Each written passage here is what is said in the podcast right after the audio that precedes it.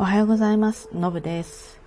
えっ、ー、と、今日もね、あの、ウクライナへのロシアのこう侵攻、攻撃ですよね。これについてちょっとお話ししたいなと思ってます。これ今ね、あの、各国が経済制裁をしていたりしてますし、まあ、ウクライナはまたウクライナで、えー、小麦だったり、えー、いろいろな、やっぱりあの、ウクライナに頼ってるものも多いんですよ。ウクライナから輸出してる、えー、輸入してるものも結構ある。それから、まあ、原油等もあるし、非常にあの、今、ガソリンも上がってる、何もかも上がっている、小麦関係も上がってる、非常にね、あの、まあ、物価が高騰していて、うん、まあ、経済的にもね、あの大変な、まあ、世界的に大変な状況にはあるわけですね。で、これ、あの、このロシアのこの侵攻がなければ、またもうちょっと落ち着いている部分もあります。あの、ロシアの侵攻なくても、今物価はね、何でも上がりつつあるので、あのなくても上がるんですけど、これがあるがために非常に上がってるものとか上がる率が高くなってたりするわけですよね。で、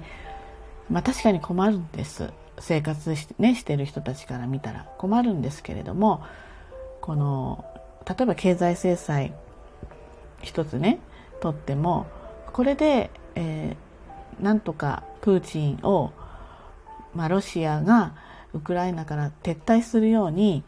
えー、なんとかこの、それを、のが目的で、まあ、まあ、締め付けというかしてるわけですよね。ですので、あの、私たちにはですねこの仮にですよロシアの侵攻が良くないと思ってる人はっていうことです。あの全員が思ってるわけじゃないような気もするんで、えー、で一応これあのいろんな国の方々のメッセージとかもいろいろまあ私も見た上でこれはまあやっぱり一方的にあのこのプーチンのやり方が悪いんじゃないかなというふうに思っているのでここではそういう発言をしますけれども、まあ、自分がウクライナに行って武器を持って戦うこともできないしプーチンさんにこれやめてくださいよっていうこともできないしできることっていうのはもうこのね何も戦いのない、えー、日本にいて非常にできることは限られてるわけですね。前もちょっとお話ししましたけれども。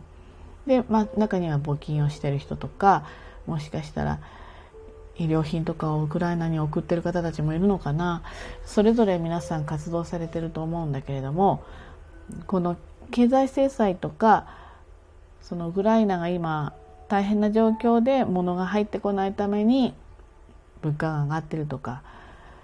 このロシアの侵攻のために起きてしまってる我々の生活に降りかかっていることっていうのはこれに対してあのブータれずに、文句を言わずにこれも一つ自分たちがあその侵攻をやめさせる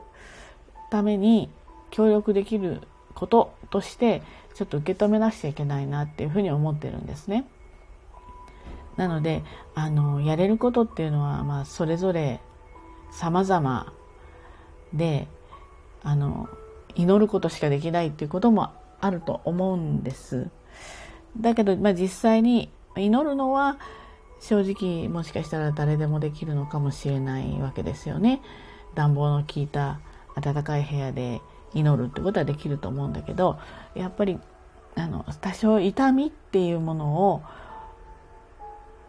持たないといけないと思うんですよ。例えばたくさんお金を持ってる人であっても寄付するっていうのは自分の財産を削るわけですよね。何らかあの例えばうん、まあ、いろんな例えば在日のロシアの人が YouTube とかのメディアを使って、えー、メッセージを送る良くないことだとでもこれも身の危険があるわけですよね。日本にいたとしても、えー、かなりこう日本の国内を動かすようなメッセージだとやっぱり日本の中にもスパイみたいな手先みたいな人たちはいるはずなので身の危険っていうのはあるはずなんですよね。なのでやっぱりこういうことに何かこう力になろうとするとまあ多かれ少なかれの痛みとかは発生すると。でそれを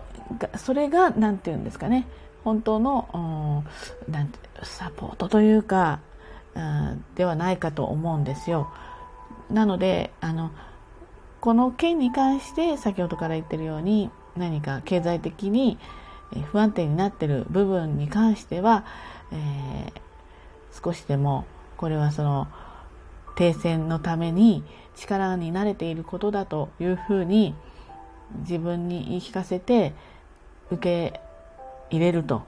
いうことも大事なんじゃないかなっていうふうに思います。難民の人をねウクライナの難民の人をうちで2名なら受け入れられますとか仮に受け入れられる状況であっても私は恥ずかしながら正直に言えばそこまでの勇気はないんですね。やっぱりどうしても知らない方を家に住ませるっていうことのが自分のなんか人生の中にあまりないことだったのかなだから正直あのそれってとても恥ずかしいことなんだけどできないんですよ。なのでいろんなちょっとニュースを見て状況を知るということとそういった制裁に対して影響を受けてしまう自分たちの生活を受け入れるっていうことぐらいしか本当残念ながらできないんですけどまあそれはそれで一つの何て言うんですかね、えー、私唯一できることだなって思うので、えー、ちょっとニュースを見ていてそんな風に感じました。なんかグダグダな話の内容なんだけど今日は以上です。はい。それではね今日も一日頑張ってまいりましょう。じゃあね。バイバイ。